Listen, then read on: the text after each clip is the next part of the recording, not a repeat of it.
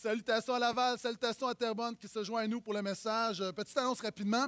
À, la fin de la réunion, je vais être à la porte. Euh, vous savez, quand tu es pasteur d'une église comme la nôtre, puis tu dois serrer mille mains, du moins à Laval, des fois, il y a des choses bêtes que tu dois expliquer à tout le monde que tu n'expliquerais pas en d'autres circonstances. Hier, je me suis brûlé à la main.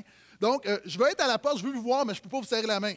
Donc, je vais simplement vous donner un petit coup de poing comme ça, une bine sur l'épaule si vous voulez, ou peu importe. Et à Terrebonne, vous êtes bénis, vous pouvez aller toucher à Pasteur Max, gâtez-vous, allez lui serrer la main. Donc, accident bête. Cela étant dit, nous sommes dans une série qui se nomme Désintox. C'est une cure de désintoxication en six étapes. Nous nous appuyons sur l'épître de Paul aux Romains, Romains 6, 7, 8. On a déjà couvert le chapitre 6. On commence ce matin le chapitre 7. Nous avons vu qu'en Jésus, nous sommes désintoxiqués du péché. Nous avons vu que nous sommes plus que le péché, nous sommes désintoxiqués de l'esclavage. Maintenant, l'apôtre Paul va parler d'une troisième chose qu'on entend peu dans les églises, en Jésus, nous sommes désintoxiqués de la loi. Désintoxiqués de la loi. C'est quoi la loi? Quand Paul parle de la loi, il parle de la loi morale de Dieu.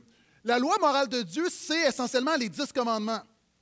Donc, c'est les dix commandements, c'est tu n'auras pas d'autre Dieu devant ta face, tu ne vas pas te faire de représentation de Dieu, donc tu vas avoir une image juste de Dieu. Troisièmement, tu ne vas pas utiliser le nom de Dieu en vain. Quatrièmement, tu vas respecter le sabbat, tu vas adorer Dieu. Il y a une journée dans la semaine où tu vas adorer son Saint-Nom. Cinquièmement, honore ton père et ta mère. Sixièmement, tu ne commettras pas de meurtre. Septièmement, tu ne commettras pas d'adultère. Huitièmement, tu ne commettras pas de vol. Neuvièmement, tu ne porteras pas de faux témoignages. Et dixièmement, tu convoiteras pas ce que ton voisin a. Ça, ça résume la loi de Dieu. Ça nous explique ce qui est bien, ce qui est mal. Et la Bible dit que Dieu va nous juger en fonction de cette loi-là. Maintenant, quand l'apôtre Paul dit qu'on est désintoxiqué de la loi, il parle de cette loi. Je vais vous expliquer dans quelques instants de quoi il s'agit. On pourrait dire que c'est l'Ancien Testament. Vous savez, dans l'Ancien Testament, vous savez, il y a combien de commandements dans l'Ancien Testament? Je les ai comptés tout juste tout à l'heure avant d'arriver, là. 613 commandements. Dans l'Ancien Testament, il y a 613 choses que tu dois faire ou que tu ne dois pas faire. Maintenant, pourquoi être désintoxiqué de quelque chose qui est bon, qui semble bon? La loi de Dieu a été donnée pour nous. C'est quelque chose de bon. D'ailleurs, le psalmiste va dire que la loi de l'Éternel, elle restaure la vie. Le psalmiste va dire dans le psaume 119, Seigneur, ta loi, je fais de ta loi mes délices. Ouvre mes yeux afin que je contemple les merveilles de ta loi. Oh, que j'aime ta loi. Dans ce cas-là, pourquoi l'apôtre Paul nous enseigne qu'on doit être désintoxiqué de la loi? C'est quoi le problème de l'apôtre Paul avec la loi? Je vais vous le dire ce matin. Premièrement, le problème de l'apôtre avec la loi, nous préférons naturellement la loi qui nous sécurise à la grâce qui nous scandalise. Si tu as compris, dis Amen. Si tu penses que je devrais répéter, dis Amen. Juste vous dire, le message est commencé, ça fait déjà quatre minutes, OK? Nous préférons naturellement la loi qui nous sécurise à la grâce qui nous scandalise. Qu'est-ce que je veux dire? La loi, fondamentalement, ça nous sécurise. De savoir si je fais telle chose, je vais être béni, si je fais telle chose, je vais être en bonne communion avec Dieu. Pour nous, ça nous sécurise parce que c'est logique, ça nous donne du contrôle. Si tu sais que tu, si par exemple tu ne fais pas telle chose et que tu sais que la colère de Dieu n'est pas sur ta vie, fine, je ne le ferai pas. Et pour nous, dans notre chair, une liste de, de règlements, de commandements, c'est quelque chose de sécurisant parce que ça te donne un contrôle sur ton salut, ça te donne un certain contrôle sur ta communion avec Dieu. Donc, la loi nous sécurise. Par exemple, si les dix, on parle des dix commandements, si je viens à l'Église, si je sac pas, si je sers Jésus, si je trompe pas ma femme, si je vole pas, si je mens pas, ben la bénédiction de Dieu va être sur ma vie. Donc, je contrôle quelque chose. La loi nous sécurise.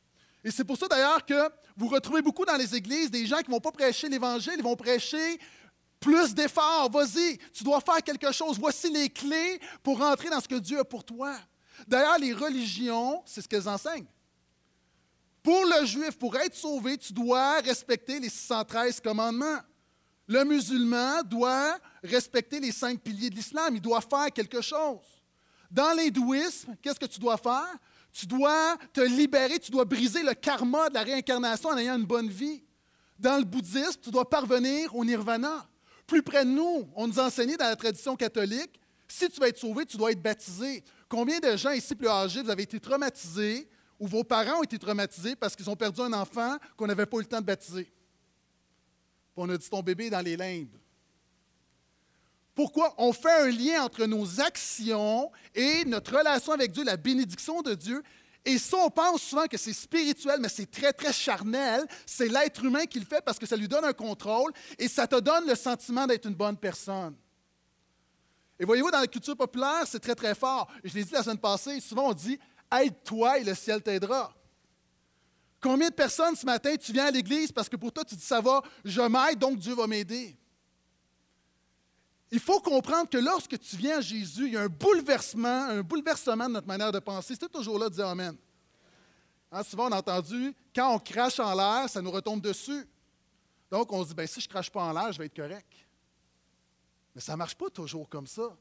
Avez-vous remarqué, le croyant, même pas le croyant, mais ça, madame tout le monde, souvent lorsqu'une épreuve va lui arriver, qu'est-ce qu'on entend? Mais qu'est-ce que j'ai fait au bon Dieu? Il y a comme une conséquence, c'est que j'ai mal agi, donc le bon Dieu va me punir. C'est la loi, c'est la règle. Je fais quelque chose, je ne fais pas, il arrive une conséquence. Et ça, c'est très, très, très fort. Souvent de fois, hein, quelqu'un tout à coup va remporter un gros lot à la loterie, puis sa réponse c'est Mais je mène une bonne vie. Hein, le bon Dieu me bénit. Et on préfère, on préfère cette pensée parce que la loi nous sécurise, alors que la grâce nous scandalise. Et vous savez pourquoi est-ce qu'on doit être désintoxiqué de la loi? Il y a un homme qui a écrit il y a 300 ans la chose suivante. Par nature, tu es complètement accro à une méthode légale de salut. Même après être devenu chrétien, c'est beaucoup de gens ici là, ce matin. Et à Terrebonne, même après être devenu chrétien en croyant l'Évangile, ton corps ton cœur est encore accro au salut par les œuvres. Tu trouves ça difficile de croire que tu peux recevoir une bénédiction quelconque sans avoir travaillé pour. Le problème de beaucoup de chrétiens évangéliques, c'est que le dimanche matin, on est grâce infinie, amazing grace, mais on vit par les œuvres le, le reste de la semaine. On est sauvé par les œuvres, mais on, est sauvé par la foi, mais on vit par les œuvres. La grâce nous scandalise. Savez-vous pourquoi la grâce de Jésus est scandalisante? Pourquoi la bonne nouvelle de Jésus est scandalisante? Parce que Jésus te dit pour être pardonné, pour être en bonne relation avec Dieu, pour aller au ciel, pour que le Saint-Esprit soit en toi, tu ne dois pas faire quelque chose. Tu ne dois pas obéir à quelque chose. Tu ne dois pas parvenir à quelque chose. Tu ne dois pas briser quelque chose. Crois au Seigneur Jésus et tu seras sauvé. Simplement croire, se confier. Il y a beaucoup de chrétiens qui ne vivent pas la bonne nouvelle de Jésus. Le christianisme, ce n'est pas tes sacrifices, c'est les sacrifices, c'est le sacrifice de Jésus. Le christianisme, ce n'est pas tant mon amour pour Jésus que son amour pour moi. Nous l'aimons parce qu'il nous aima le premier. Car Dieu a tant aimé le monde qu'il a donné son Fils. Le christianisme, ce n'est pas tant mon obéissance à Jésus que le fait que lui a obéi pour moi. Le christianisme, ce n'est pas ma performance pour Jésus, mais sa performance à la croix pour moi. Le christianisme, ce n'est pas que ferait Jésus à ma place. Excellent livre que j'ai lu. Que ferait Jésus à ma place? Mais l'essentiel du christianisme n'est pas que ferait Jésus à ma place, mais voici ce que Jésus a déjà fait à ma place. Le christianisme, la vie chrétienne, ce n'est pas je fais des choses pour Jésus, c'est qu'il a fait une chose et tout est accompli en Jésus. Et ce message est scandalisant. Et là, j'entends des gens penser, mais dans ce cas-là, on peut vivre n'importe comment. Dans ce cas-là, c'est trop facile. Dans ce cas-là, on va abuser de la grâce. Dans ce cas-là, on n'aura pas de témoignage, on n'aura pas. Et vous voyez, c'est la démonstration que l'homme naturel préfère toujours la loi qui le sécurise à la grâce qui le scandalise. Pourquoi la grâce est scandalisante? Parce que la grâce de Dieu te dit, mon ami, il n'y a rien que tu peux faire. Mon ami, tu ne mérites rien. Mon ami, tous tes efforts ne sont que souillures.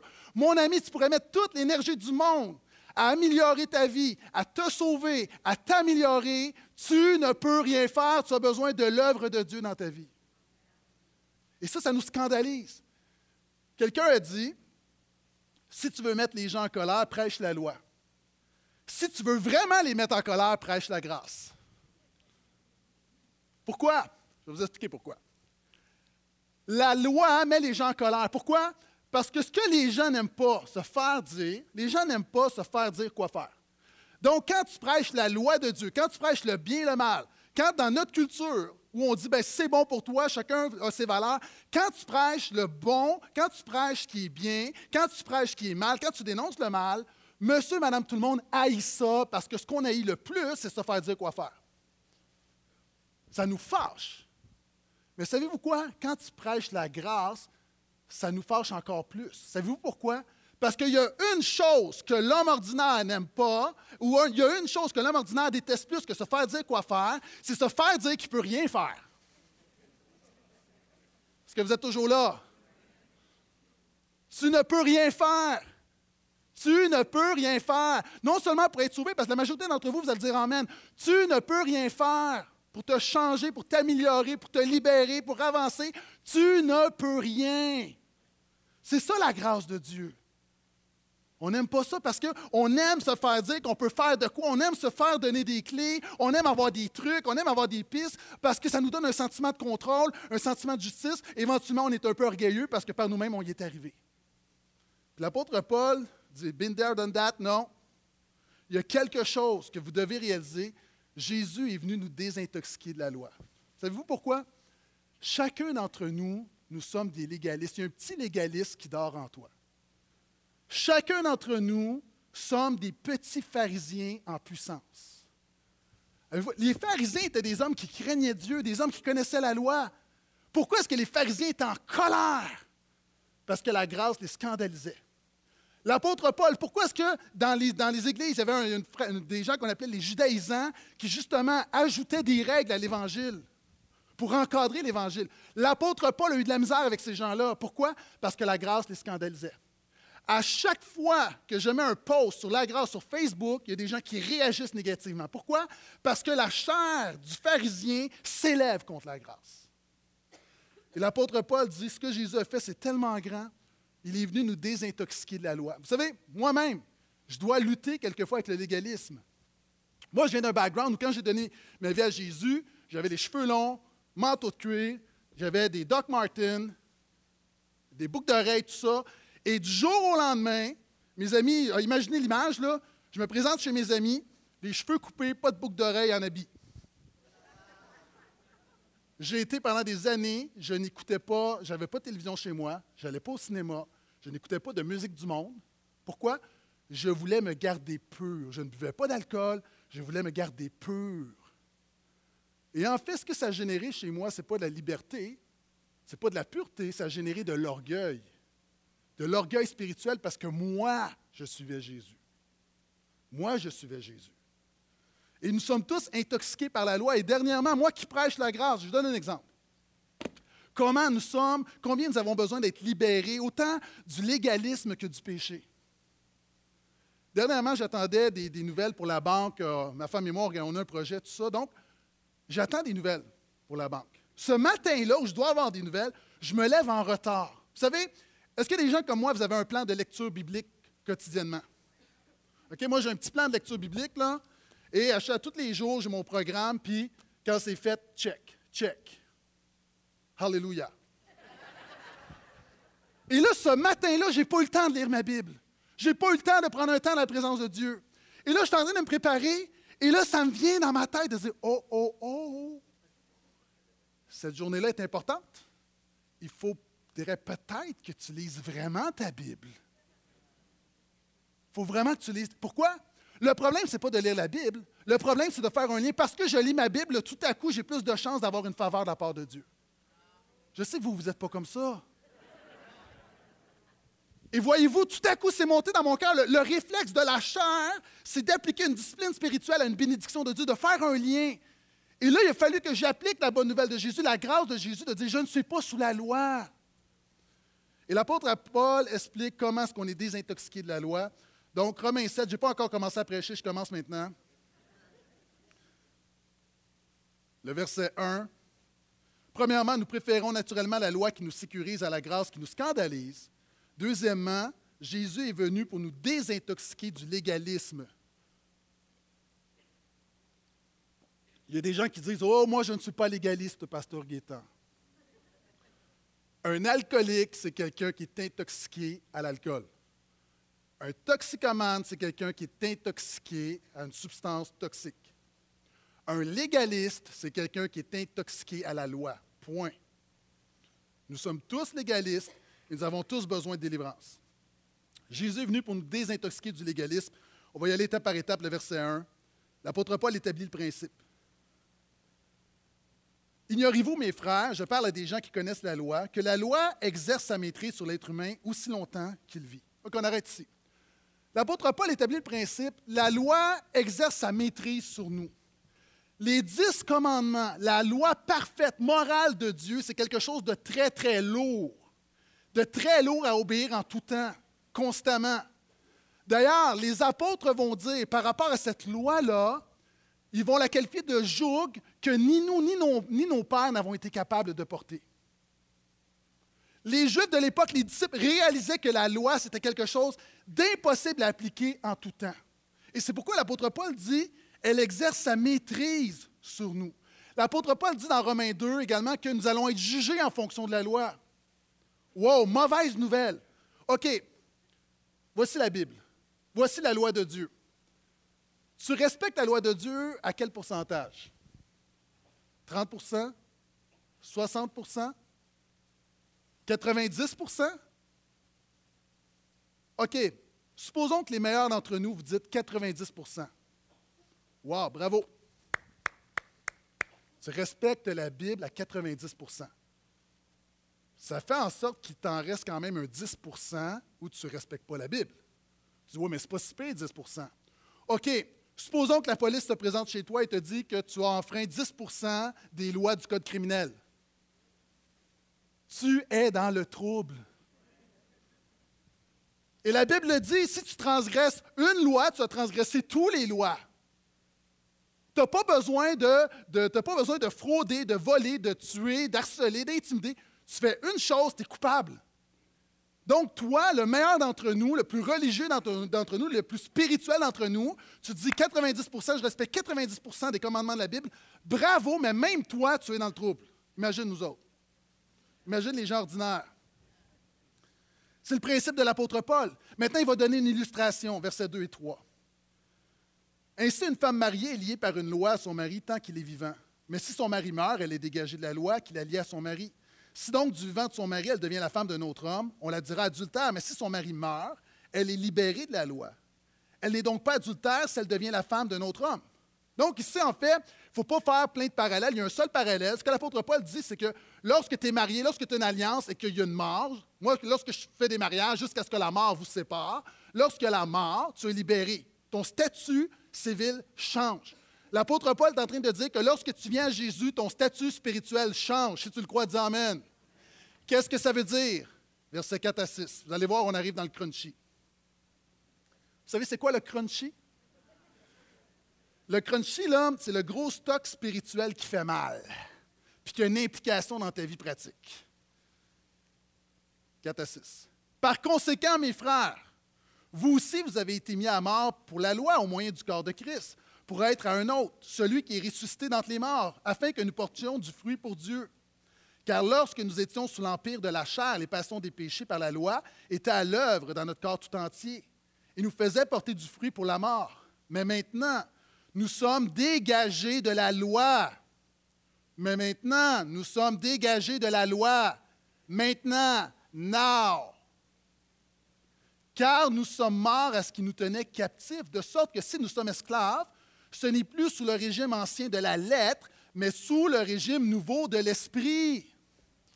OK, qu'est-ce que l'apôtre veut dire? je vais te résumer ça. L'apôtre Paul est en train de dire, quand tu mets ta vie, ta foi en Jésus, il y a un changement spirituel qui prend place. Alors qu'avant, tu étais jugé sous la loi, maintenant tu es sous Christ, sous la grâce. Tu n'es plus sous la loi, tu es sous la grâce. Il y a quelque chose de spirituel qui prend place. Maintenant, tu es libéré, tu es désintoxiqué de la loi. Il y a quelque chose d'autre qui a passé. Ton rapport avec la loi, ton rapport avec les dix commandements, ton rapport avec ce que Dieu te demande de faire a complètement changé. Je vais y revenir. Plusieurs d'entre nous, savez-vous, c'est quoi notre problème? On vient à Jésus, on dit, OK, je le reçois comme un cadeau, je ne le mérite pas, c'est la grâce. Mais tout au long de la semaine, on essaye tellement par nous-mêmes de rejoindre Dieu, tellement d'être un bon chrétien. On essaye tellement d'être agréable à Dieu, tellement de se débarrasser du péché. On essaye, on essaye, on essaye. Savez-vous, en fait, on ressemble à quoi? On ressemble à cette femme.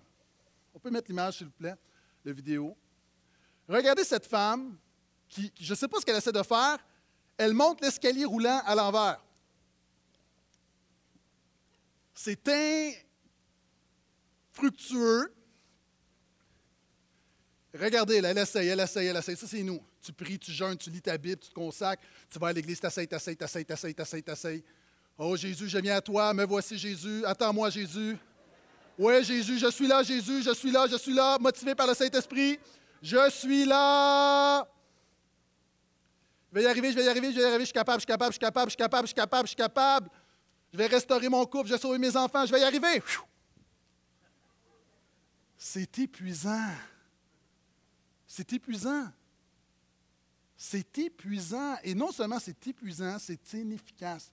L'apôtre Paul est en train de dire ta vie chrétienne ne devrait pas être un escalier roulant à contresens. La grâce. En fait, ce qu'il est en train de dire, c'est arrête de monter dans l'escalier de la loi et prends la glissade de la grâce. Prends la glissade de la grâce. C'est deux choses totalement différentes. Deux manières de te rendre au point A au point B. Puis il y a des gens qui n'ont pas compris encore. Et l'apôtre Paul, et, sois pas trop dur envers toi parce que l'apôtre Paul, il y a plein de gens autour de lui qui n'avaient pas compris. Il dit Nous sommes désintoxiqués de la loi. Et là, l'apôtre Paul vise, et, là, on va rentrer vraiment dans du pratique. Il y a deux réactions extrêmes à la grâce. Et j'en ai parlé dans mon premier message, il y a les et il y a ce qu'on appelle les antinomistes. Antinomia qui est loi, c'est ceux-là qui se disent Moi, je n'ai pas besoin de loi, je n'ai pas, besoin de standards, la sainteté, la consécration dans ma vie, je suis sauvé par grâce, ce n'est pas important. Il y a deux extrêmes. Et l'apôtre Paul, dans l'Épître, va parler de ces gens-là. Je veux juste dire la chose suivante. Les attaques contre la, la moralité, généralement, viennent de l'extérieur de l'Église.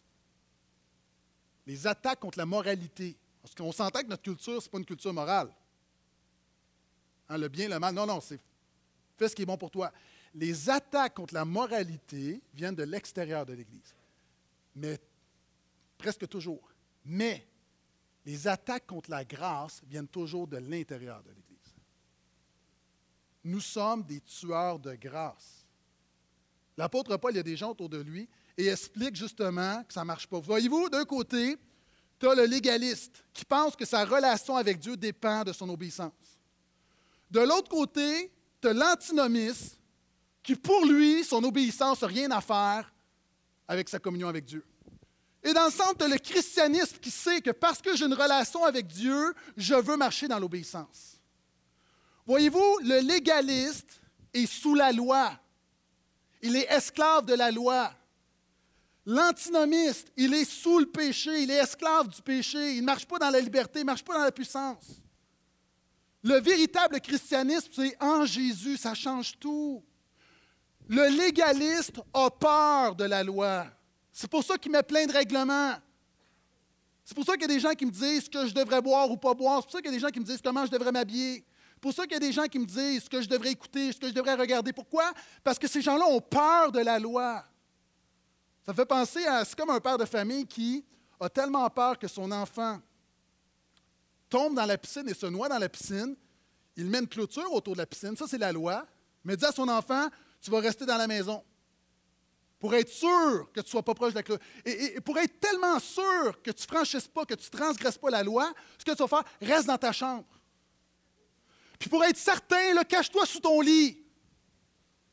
Ah, il est en sécurité, mais il n'y a pas de vie. Puis il y a des gens, c'est les pharisiens. Et il y a plusieurs personnes ici il y a des gens qui ont mis sur ta vie un jour, qui ont rajouté des commandements d'hommes sur ta vie. Parce qu'ils avaient peur que tu tombes dans la piscine. la réalité, la loi dit la piscine peut être quelque chose de dangereux. Voici le cadre de Dieu, voici la loi de Dieu. Mais tout ce qu'on rajoute parce qu'on a peur, ça, ce n'est pas de Dieu. L'apôtre Paul veut te libérer de ça. En fait, le légaliste a peur de la loi. L'antinomiste se fout de la loi. Il n'y en a rien à faire. Celui qui est dans le christianisme comprend la loi. Puis je vais vous donner des exemples. Par exemple, le légaliste, un programme de lecture biblique en un an, je l'ai mentionné, puis il lit sa Bible là, sur 365 jours, là, il va l'aller, mais c'est toujours lui, là, quand il a fini, c'est juste comme check. En fait, là, sa, sa communion avec Dieu, c'est un check. Puis il a fini, puis il est content. Mais il n'y a pas de communion vivante. L'antinomiste, peut-être, il n'y a même pas, ou il y en a un, mais il ne respecte jamais, jamais, jamais. L'antinomiste lui dit Moi, je suis sous la grâce. Sauf que si tu demandes à un antinomiste, ça fait 10 ans qu'il est chrétien, un des épisodes les plus connus de la Bible. C'est David contre Goliath. Si tu lui demandes c'est où ça dans la Bible, il va avoir beaucoup de difficultés à te le dire. Si tu es chrétien depuis 10 ans et tu n'es pas capable de trouver l'épisode de David contre Goliath, je te dis avec amour, tu es dans le trouble. Tu dis, ben, pasteur, tu prêches la grâce puis tu me condamnes. Non, je te libère. Je te libère, mais je te dis en même temps, tu as besoin de comprendre quelque chose. Ça n'a pas d'allure que tu ne connaisses pas ta Bible. C'est que tu n'as pas, si véritablement Jésus t'a pardonné, t'a racheté, si la parole te libère, il devrait y avoir du fruit dans ta vie. De l'autre côté, ici, tu as, le christianisme qui, lui, en fait, sa communion avec Dieu, ce n'est pas un règlement, c'est juste comme à chaque jour tu manges, c'est juste que tu veux passer un temps avec ton Dieu parce que tu l'aimes. Vendredi, j'ai emmené ma femme au restaurant, j'étais pas comme check. Non, j'étais content, c'est juste, juste parce que je suis content d'être avec elle. Puis le matin, quand tu es dans le christianisme, tu pries Dieu, tu loues Dieu juste parce que tu es content d'être avec Jésus. Je continue, j'en ai d'autres. Le légaliste extrême, lui, il n'a pas de TV. Il condamne tout. Moi, j'étais comme ça. L'antinomisme, lui, là, il y en a de la TV, puis il y a le cinéma maison. Lui, c'est pas qu'il n'y a pas de TV, lui, c'est qu'il n'y a pas de standard, il n'y a pas de rating. Il écoute la violence, la nudité, il écoute. C'est pas grave, je suis sous la grâce. Il n'a rien compris. Celui qui est dans le christianisme, c'est tout m'est permis, mais tout ne m'est pas utile. Voyez-vous? Le légaliste dit hum, Tu ne devrais pas écouter de la musique du monde. Ça, je trouve ça drôle parce qu'il y a un film, un classique, Footloose. Vous connaissez Footloose? Le pasteur interdit la musique rock dans le village et les sonneries de téléphone. Il interdit la musique rock. Mais pendant qu'il fait son message, il écoute la musique classique. Mais c'est bien connu que dans la musique, la, musique classique, c'est pas tout pur, c'est pas parce que c'est classique. Il y a du monde qui est intoxiqué, il y a du monde qui a fait de la musique qui glorifiait vraiment pas Jésus, même si c'est classique. Tu peux te mettre un habit et aller à l'orchestre symphonique, c'est pas plus sanctifié parce que c'est symphonique. Mais le légaliste lui fait des Oh, le hip-hop, ça, c'est pas de Dieu. Oh non. Tu parles de Lecry, non, non, non, non, non. Oh. Alors que c'est un, rappeur qui est plus théologien, qui a bien des théologiens. Le légaliste met plein de règles. L'antinomiste, lui, il n'y a pas de problème. Mais dans sa vie, là, il n'y a pas de louange. Alors que le gars qui est dans le christianisme, ou la fille qui est dans le christianisme, il se parle pas musique chrétienne, pas chrétienne, c'est ce qui est dans ton cœur. Mais tu sais par contre qu'il vient un moment donné où quand tu cherches la face de Dieu, Jay-Z ne va pas t'emmener où tu, où tu devrais aller. Adèle ne va pas t'emmener. Marc Dupré, là, j'essaie d'être large, tout le monde. C'est pas une loi, c'est juste qu'à un moment donné, tu sais que pour élever ton âme, il n'y a rien de mieux que la louange. Mais tu ne fais pas de règles. Moi, il y a des moments où j'écoute, j'écoute toutes sortes de choses, mais il y a un moment donné où quand je me mets sur mes genoux, n'est pas du Coldplay que j'ai besoin. J'ai besoin de quelque chose qui élève mon cœur. Le légaliste va parler des vêtements, va dire quand tu viens à l'Église, il faut que tu sois chic, il faut que tu te mettes en habit. Vous savez que lorsqu'on a délaissé, il n'y a pas tellement longtemps, la cravate, l'habit, c'est à l'Église de Portail, il y a un frère qui est à l'Église depuis 15 ans qui a refusé de me serrer la main. Un frère depuis. Pourquoi? Parce que tout à coup, j'étais rendu un mauvais pasteur. Je pouvais prêcher mes tripes, je pouvais prêcher l'Évangile, mais pour ce frère-là, j'étais un perdu. Vous voyez, dans certaines églises, vous allez dans certaines églises où tout le monde est en habit, tout le monde a des belles robes, puis on se dit Oh, ça, là, c'est du monde vraiment consacré. Sauf que tu vois les robes, des fois, les robes sont hyper décolletées, hyper serrées, mais c'est une robe. Ah ben, c'est une robe. Ou il y a des gars, des preachers américains qui ont des super beaux soutes à 1500 dollars et on ne trouve pas ça scandaleux. Alors que celui qui est dans le christianisme, il y a un principe qui dit simplicité, sobriété. Pas de règle. Voyez-vous, le légaliste va dire tu ne devrais pas boire d'alcool. Puis souvent, on va dire Oh oui, mais pour ne pas être une pierre d'achoppement pour les autres. On, est tellement liés qu'on se cache derrière les autres. L'antinomiste, lui, son problème, c'est qu'il n'y a pas de problème avec l'alcool, mais il n'y a pas de témoignage. Il se ramasse avec ses amis non chrétiens, il prend un coup, hey, hey, toi, mon écœurant, puis que vous voulez que je continue ou. Euh?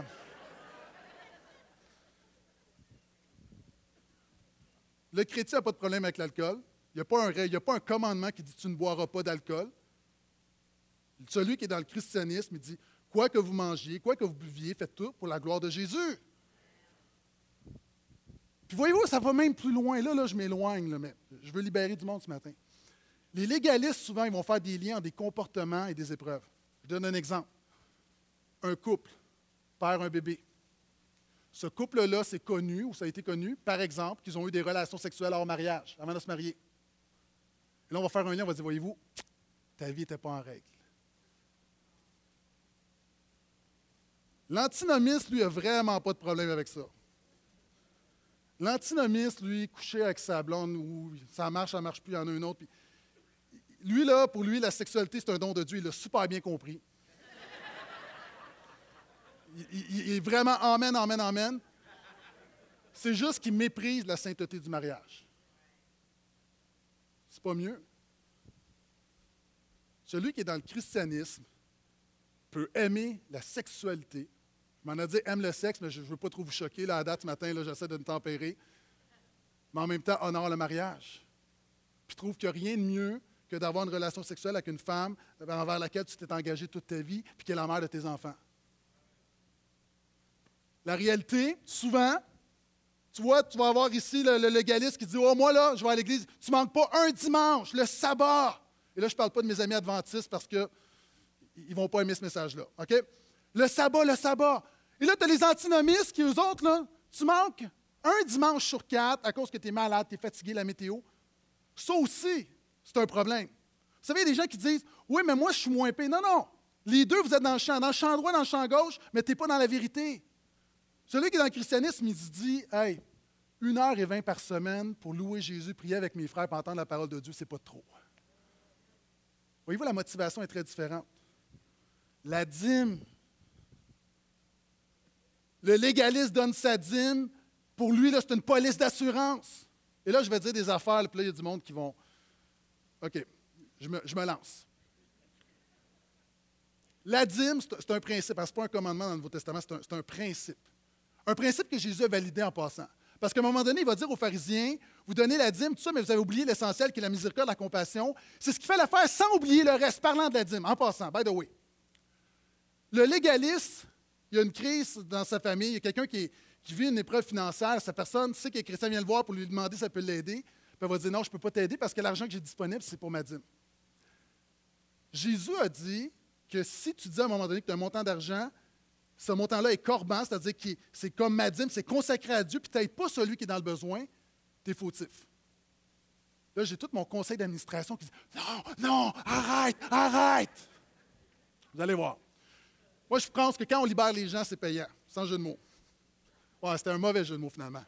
Euh, celui qui tire l'antinomiste, lui, là, sa dîme, là. OK, je vais dire autrement. Si le gouvernement du Québec ou du Canada disait à partir de maintenant, pour financer le système d'éducation et les hôpitaux, vous êtes libre de payer vos impôts comme vous voulez. Donnez ce que vous voulez selon votre cœur. Est-ce que ça marche? On fait faillite. Hey, tu es obligé de payer les taxes puis tu te caches pour payer au noir. Comment, OK? Ça marche pas. Mais c'est ça l'Église. L'Église, on dit, donne ce que le Seigneur met sur ton cœur, c'est libre. Puis il y a des gens ici, ton rapport l'antinomiste, lui, là, la dîme, les offrandes, c'est comme l'impôt. Quand il donne, parce qu'il est obligé. Il ne donne pas. Alors que celui qui est dans le christianisme sait que tout son argent lui vient de Dieu, il donne par reconnaissance, il donne par appartenance. Vous savez, à l'Église de Portail, on a décidé de ne pas mettre de pression. Et, ah, je vais dire de quoi, là, je me lance ce message-là. À la limite, on ne le mettra pas sur Internet, puis bon.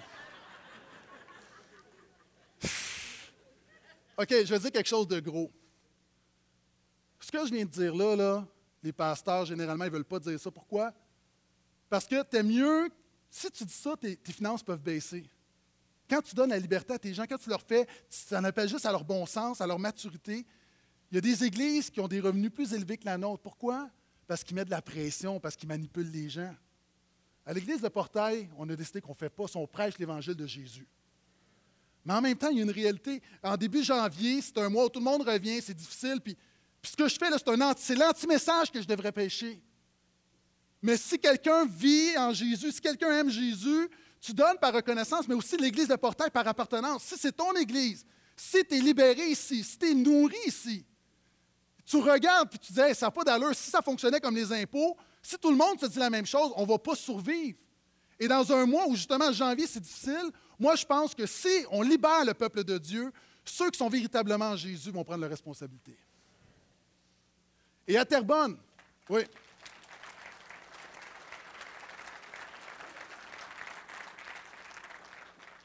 C'est la même chose à Terrebonne. À Terrebonne, on a, on a commencé une église cette année. Ça coûte beaucoup, beaucoup, beaucoup d'argent. On n'est pas là chaque semaine à pleurer devant le peuple de Dieu. On fait confiance à Dieu, on fait confiance au peuple de Dieu. Juste vous dire, si vraiment vous sentez ce matin, hey, ça c'est moi, s'il vous plaît, soyez généreux, continuez d'être généreux. Je continue. La communion, combien de personnes, lorsque c'est la communion, le légaliste, il y a du péché, il est condamné, il a peur de prendre la communion. Combien de personnes ont pris la communion, leur est arrivé une épreuve, puis ont dit c'est parce que j'ai pris le corps du Seigneur indignement? Savez-vous quoi, ça, c'est mal comprendre le texte. Mal Quand l'apôtre Paul dit vous ne discernez pas le corps, il parle de l'Église. C'est que les gens manquaient d'amour les uns envers les autres. C'est un autre contexte. Parce que si Dieu jugeait tous ceux qui ont du péché lorsqu'ils prennent la communion, il n'y aurait plus de monde dans les églises. Moi, je serais le premier mort. Mais c'est quoi? Tu es sous la loi? À l'inverse, l'antinomiste. Toi, tu prends la communion comme si c'était des Doritos.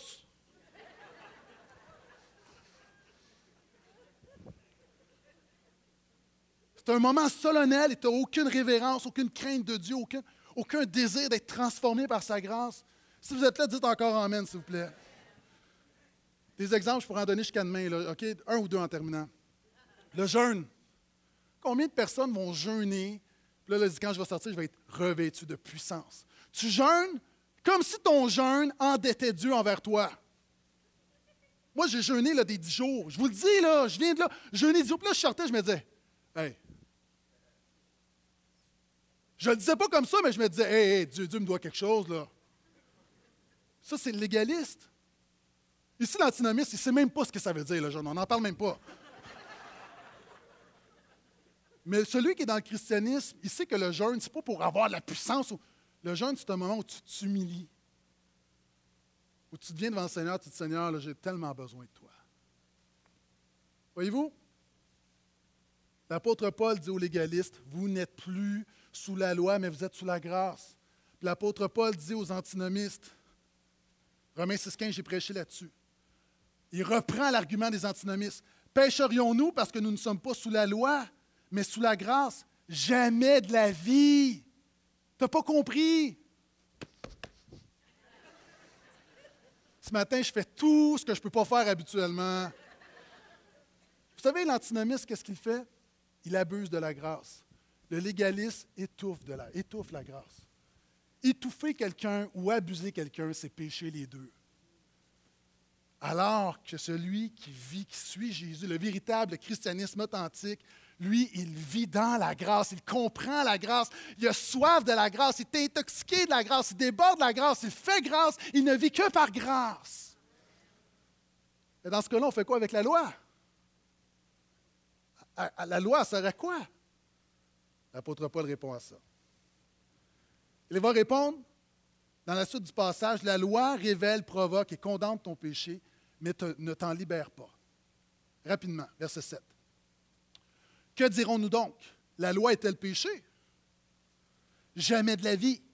Mais je n'ai connu le péché que par la loi. Ainsi, je n'aurais pas su ce qu'était la convoitise si la loi n'avait pas dit Tu ne convoiterais pas. Il prend le dixième commandement.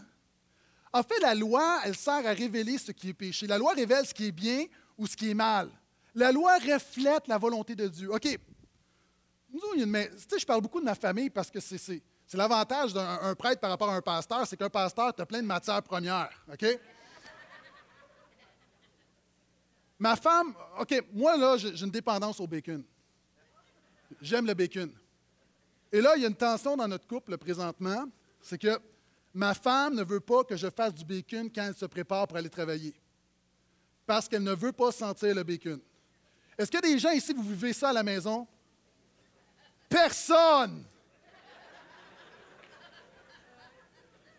Donc, que celle qui a des oreilles pour entendre, entende. OK, on laisse faire cette illustration-là. OK, j'en ai une autre, ai une autre, j'en ai une autre. La loi, c'est comme un rayon X. Le docteur te présente ta radiographie. Vous voyez, vous avez le cancer du poumon. La radiographie te dit ton problème, mais ne règle pas ton problème. La loi te dit voici tes pécheurs, mais ne règle pas ton péché, ne pardonne pas ton péché, ne te libère pas du péché. Verset 8. Deuxièmement, pire que ça, la loi, elle provoque ton péché. Alors le péché, profitant de l'occasion, a produit en moi par le commandement toutes sortes de convoitises. En effet, en dehors de la loi, le péché est mort. La loi non seulement révèle ton péché, elle provoque le péché, elle révèle que le péché est en toi. Comment? Prends de la viande, va où il y a des alligators, des crocodiles, puis fais ça comme ça. Il va se passer quoi? La loi allume quelque chose. C'est ce que l'apôtre Paul dit. Dit Quand la loi me dit tu ne vas pas convoiter, c'est drôle, j'ai le goût de convoiter. Pourquoi? OK. Ne regardez pas en haut, s'il vous plaît. Vous avez regardé en haut. Pourquoi? Parce que vous êtes des pécheurs. Et vous aimez transgresser l'interdit. C'est quoi la limite de vitesse sur l'autoroute? On roule à combien? 120. Si la limite était 120, on roulerait à 140. Pourquoi? Parce que ça nous dit qu'il y a quelque chose en dedans de nous qui aime, qui prend plaisir à faire ce qu'on n'a pas le droit de faire. Dites à quelqu'un, ne touche pas. Avez-vous remarqué dans les magasins, les bibelots, ne touche pas, il y a plein de traces de doigts. Moi, je me souviens, quand j'étais petit, mon père avait fait une blague, il avait écrit un papier, c'était écrit « Ne pas lire, s'il vous plaît ». Là, je l'ai ouvert, puis c'était « Hein, hein, je t'avais dit de pas lire ». C'est toutes les carences paternelles qui font que je suis comme ça aujourd'hui. ne fais pas. La loi te dit ne fais pas, bien, tu le goût de faire. C'est quoi? Mais ça, ça dit quoi? Le problème, ce n'est pas la loi. Ça révèle que le péché est en dedans de toi. Ça révèle a quelque chose en dedans de toi. Je continue verset 9 à 11. Moi, autrefois, en dehors de la loi, je vivais, mais quand le commandement est venu, le, péché a pris vie.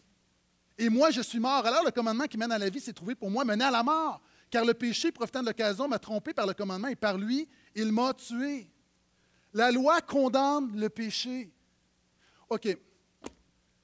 Le problème avec la loi, c'est qu'on pense que c'est quelque chose d'extérieur. Pourquoi les gens disent je suis une bonne personne? Prends les dix commandements peut-être que tu pourrais arriver quelque part pendant une période de temps à respecter les dix commandements. Mais Jésus est venu enseigner, et c'est ça la révolution du christianisme. Le péché n'est pas quelque chose d'extérieur, le péché est quelque chose d'intérieur. Le péché, contrairement aux autres religions, ce n'est pas quelque chose que tu fais. Le péché, c'est quelque chose que tu es. C'est en dans toi, la bibite est là. Puis la loi condamne, te rend coupable, rend tout le monde coupable. Là, il y a des gens qui vont dire non, non, non. OK. Jésus a démontré que c'est les motifs du cœur qui démontrent que tu es pécheur. Tu n'auras pas d'autre Dieu devant ta face. Est-ce que tout le monde ici, on peut dire qu'on a toujours respecté ça? Est-ce que Dieu a toujours été numéro un dans ta vie? Non. Et la Bible dit que s'il y a quelque chose qui est numéro un dans ta vie, ce n'est pas Jésus, c'est de l'idolâtrie.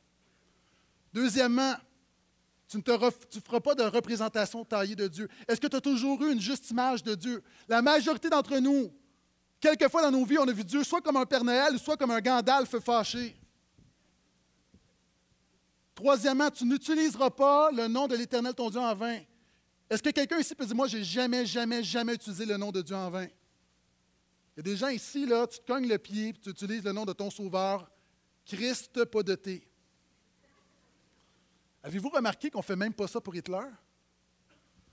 Est-ce que quelqu'un dit Aïe, aïe, aïe, Hitler.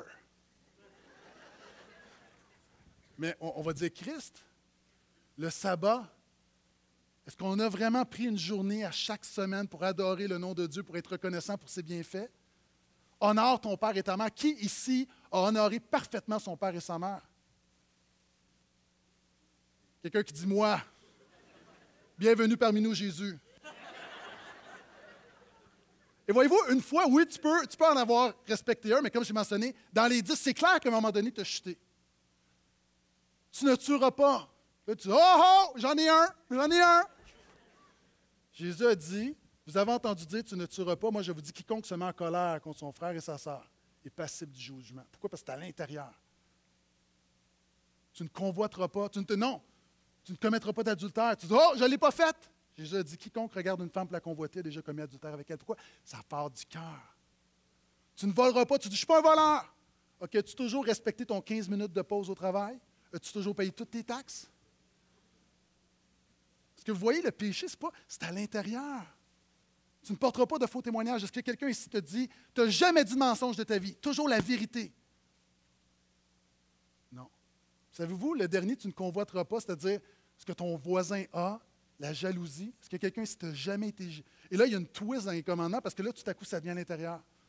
En fait, ce que j'essaie de vous dire, ce que l'apôtre Paul nous enseigne, c'est que la loi nous condamne.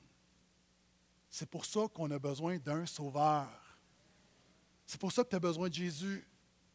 Parce ne vas pas y arriver. J'ai presque terminé. En fait, la loi, qu'est-ce qu'elle fait? Verset 12 à 13. Certes donc, la loi est sainte, le commandement est saint, juste et bon. Et ce donc le bien qui est devenu pour moi la mort, jamais de la vie, c'est le péché qui, pour se manifester comme tel, a produit en moi la mort par le bien, afin que par le commandement, le péché apparaisse dans toute sa puissance de péché. OK, restez avec moi. OK, il me reste même pas cinq minutes. Vous me donnez cinq minutes encore? OK. La loi ne sauve pas. Jamais les Juifs de l'Ancien Testament ont été sauvés par la loi. Jamais, jamais, jamais, jamais. C'est pas vrai que dans le millénium, nous allons retourner, nous allons pratiquer la loi et que la faveur de Dieu va être sur nos vies parce qu'on pratique la loi. C'est pas vrai qu'un Juif aujourd'hui qui obéit la loi va être sauvé. La loi ne sauve pas. L'être humain ne peut pas obéir pleinement à la loi de Dieu. Il est pécheur, il a besoin d'un sauveur. Dans l'Ancien Testament, en Israël, dans le Nouveau Testament, dans le Millénium, aujourd'hui à Laval, à Terrebonne, ça ne marche pas. La loi ne sauve pas. Est-ce que c'est clair? Parce qu'il y a des gens qui ont comme dans leur. Ils pensent qu'il y a la grâce puis il y a la loi. C'est comme, tu as deux scénarios. Non, arrête, arrête. Non, ce n'est pas l'Évangile. Tu vas trouver ça nulle part dans ta Bible. La loi révèle que tu es incapable d'obéir à la loi et tu as besoin d'être sauvé. L'apôtre Paul dit que la loi, est-ce qu'elle est mauvaise? Non. Elle est juste, elle est bonne, elle est sainte. La loi donnait la vie. Tu le vois dans l'Ancien Testament, ça disait que la loi donne la vie. Mais pourquoi est-ce qu'on vit la mort? La loi, c'est comme un scalpel qui enlevait ton cancer. L'apôtre Paul donne une image, il va dire, c'est comme si le péché a pris la loi, il a pris le scalpel, puis t'a poignardé. La loi est sainte, c'est pas le problème, c'est pas la loi, c'est le péché en toi qui pervertit la loi. C'est quoi la, finale? Ben, c'est ça. Nous avons besoin d'être oh, désintoxiqués de la loi parce que la loi de Dieu te fait réaliser ton besoin de la grâce de Dieu. La loi de Dieu te fait réaliser ton besoin de la grâce de Dieu. La semaine passée, j'étais avec mon fils. Euh, il y avait un travail à faire à l'école. Je termine avec cette histoire. Il y avait un travail à faire à l'école d'aller dans une église catholique, photographier différents éléments de l'église catholique. Donc, on a pris rendez-vous, j'arrive dans l'église catholique. Honnêtement, quand je suis rentré là, je me sentais comme un gérant de Saint-Hubert qui arrive chez Scores. OK?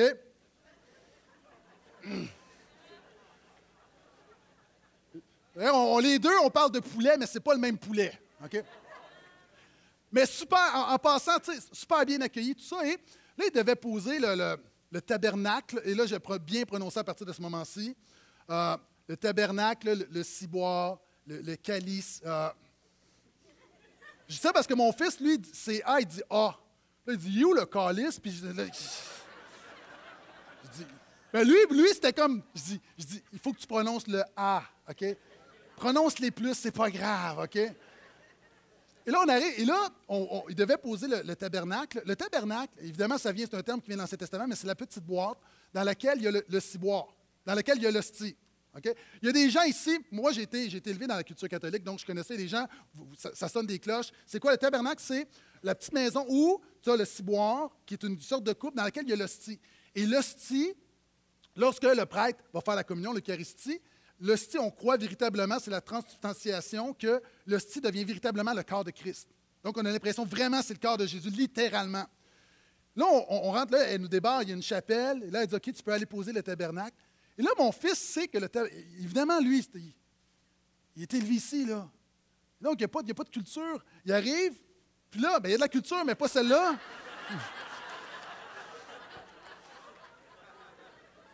Et là, pour lui, c'est quelque chose de précieux. Donc, il arrive, il voit quelque chose de métallique argenté, il prend la photo. Qu'est-ce que tu fais là? Il dit, je pose le tabernacle. Je dis, non, ça, c'est la machine à café.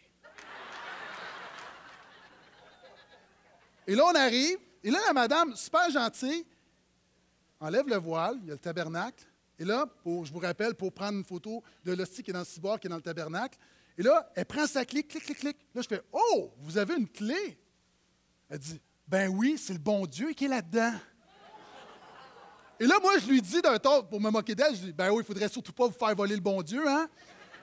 Mais, mais je comprends, puis euh, comprenez-moi bien, parce que des fois, vous savez, moi, j'étudiais à l'Université de Montréal, donc je travaille avec des catholiques, donc il y a des gens, soyez pas offusqués, là, des gens, ne pensez pas que, oh, je me moque, puis euh, je ris de nous autres, je ris des autres, je ris de tout le monde, OK? Donc, mais ça m'a rappelé, justement, la loi. La loi, c'est comme, il faut vraiment que tu barres, que tu verrouilles, parce que véritablement, Jésus est dans la boîte. Mais vous savez, des églises comme la nôtre, Comment est-ce qu'on est émergé? C'est des hommes, bon, Augustin, un homme comme Luther, qui est un moine catholique, qui a lu l'Épître aux Romains, puis a été intoxiqué de la grâce, puis il, nous a libérés du légalisme. Un homme comme Wesley, un homme comme John Stott, dernièrement, qui est un, prêtre anglican, qu'on a considéré comme, on l'appelait le pape des évangéliques, tellement que sa pensée est influente. Un homme comme John Piper, des hommes qui ont été influencés par l'Épître aux Romains. Et ces hommes-là qui ont vécu la grâce, ça a amené des bouleversements. Et les grands changements dans l'histoire de l'Église ont été provoqués par la découverte de la grâce dans l'Épître aux Romains. Voici mon point.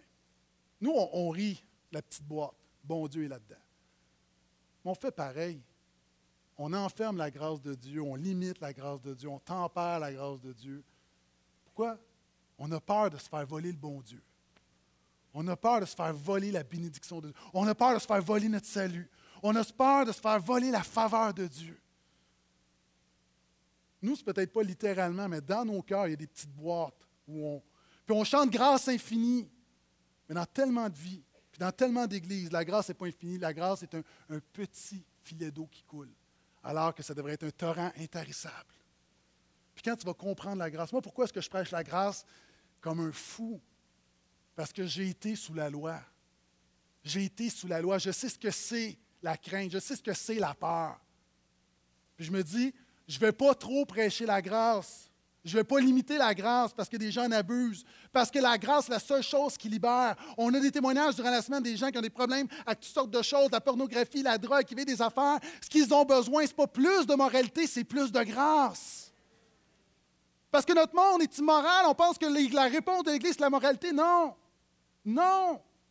La réponse de l'Église, c'est la grâce. C'est la grâce qui libère. C'est la grâce qui restaure. C'est la grâce qui donne la puissance.